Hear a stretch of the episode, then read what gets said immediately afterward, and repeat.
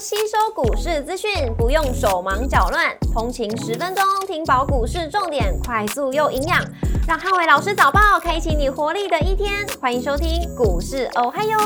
摩尔证券投顾林汉伟分析师，本公司经主管机关核准之营业执照字号为一百一十一年经管投顾新字第零一四号。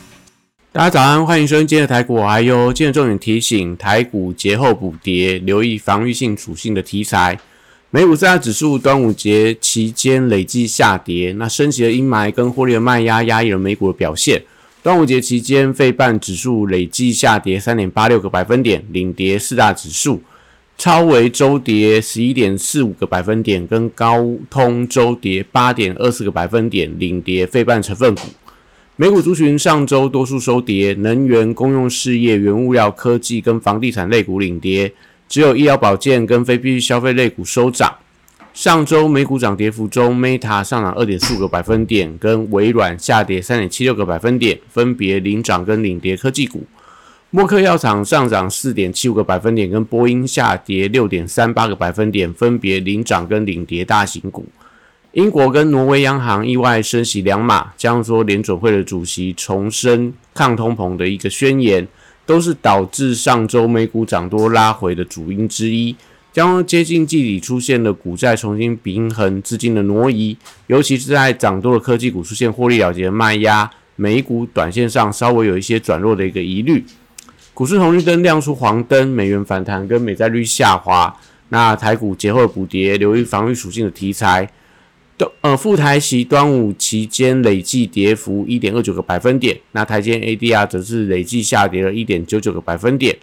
礼拜大盘指数观察重点有三：第一个节后补跌跟量能变化；第二个政策题材跟防御属性的股票；第三个 AI 硬体股拉回的幅度。那礼拜一台股受到连假期间国际股市回档的一个影响，那开盘如果以这个副台席累计的跌幅计算。恐上恐怕会回撤到这个万七的整数大关，那重点还是在盘中压低的时候，整个量能变化，只要能够维持一个上涨量增、下跌量缩的一个多方结构的话，那短线还是有利整个指数整理完之后有再攻的机会。后贵三雄礼拜受到运价持续探底的一个影响，所以短线要持续呈现震荡打底的走势。那盘中还是要观察一下整个长隆集团有没有一些。呃，做账的一个题材，那 B D I 指数上个礼拜五反弹，散装航运还是要看到跌升补涨的一个走势，所以目前在散装航运股票来看的话，大致上也维持一个低档的打底的阶段。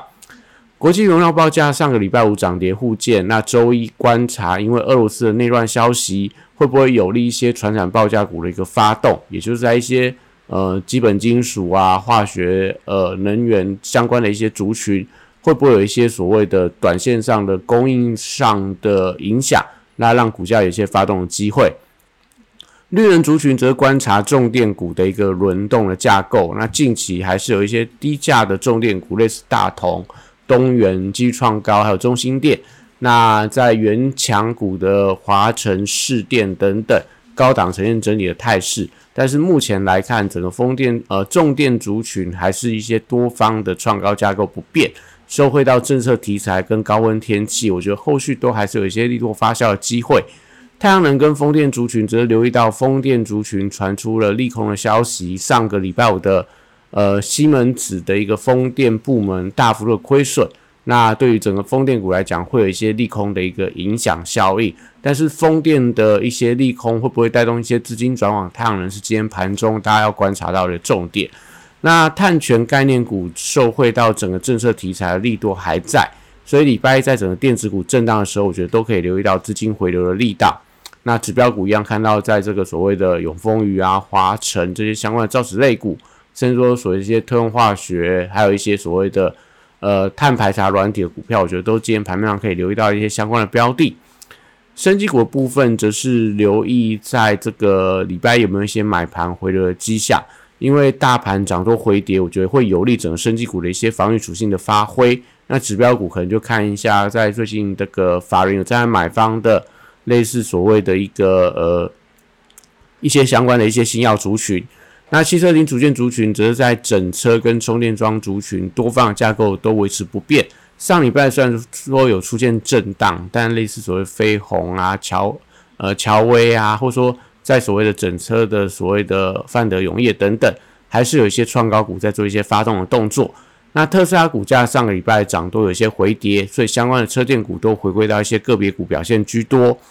观光族群礼拜一同样先看资金回流的力道，因为廉价大家发现到在所谓的旅行社到所谓的饭店还有餐饮的相关股票，都迎来一些所谓的端午节的一些商机的题材，所以业绩的利多，呃，目前来看对于观光股来讲都是一些所谓正面的看待。但是因为大部分的观光族群，从旅行社、饭店到餐饮的股票，大多数也都已经先行反应了，所以今天观光族群呃应该有机会出现上涨，但是要看整个族群的一个上涨的整齐程度来决定，呃，今天整个观光股的一个热度会不会有一些所谓的持续的加温。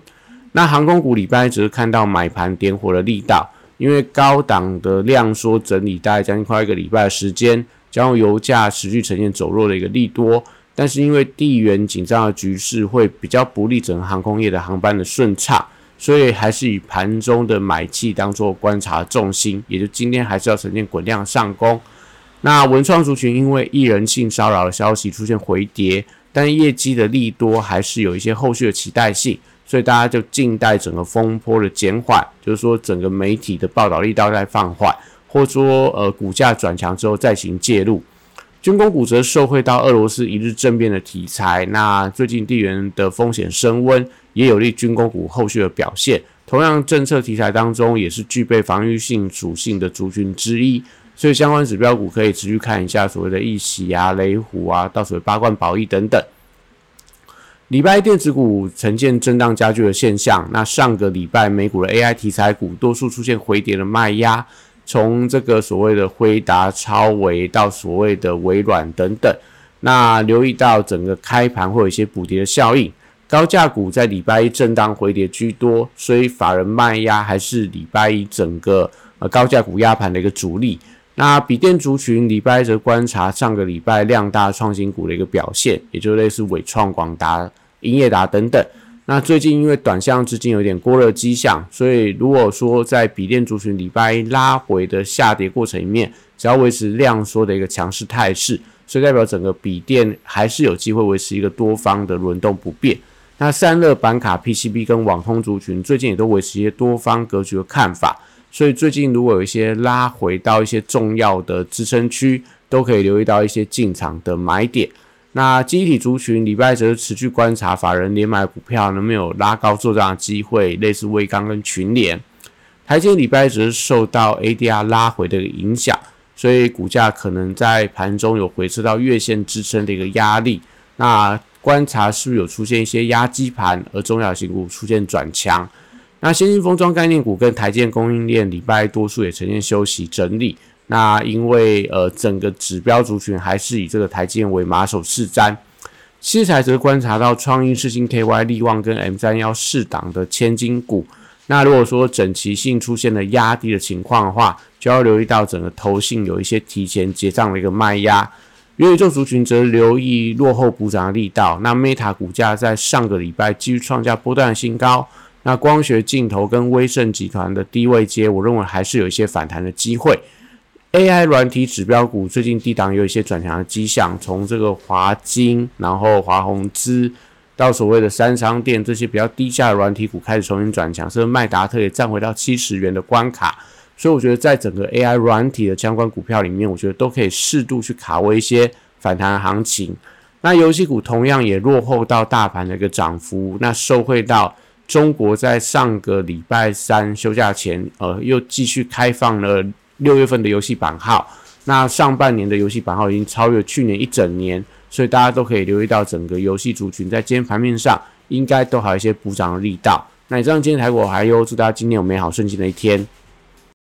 立即拨打我们的专线零八零零六六八零八五零八零零六六八零八五。摩尔证券投顾林汉伟分析师，本公司经主管机关核准之营业执照字号为一百一十一年经管投顾新字第零一四号。新贵股票登录条件较上市贵股票宽松，且无每日涨跌幅限制，投资人应审慎评估是否适合投资。本公司与所推介分析之个别有价证券无不当之财务利益关系。本节目资料仅供参考，投资人应独立判断、审慎评估，并自负投资风险。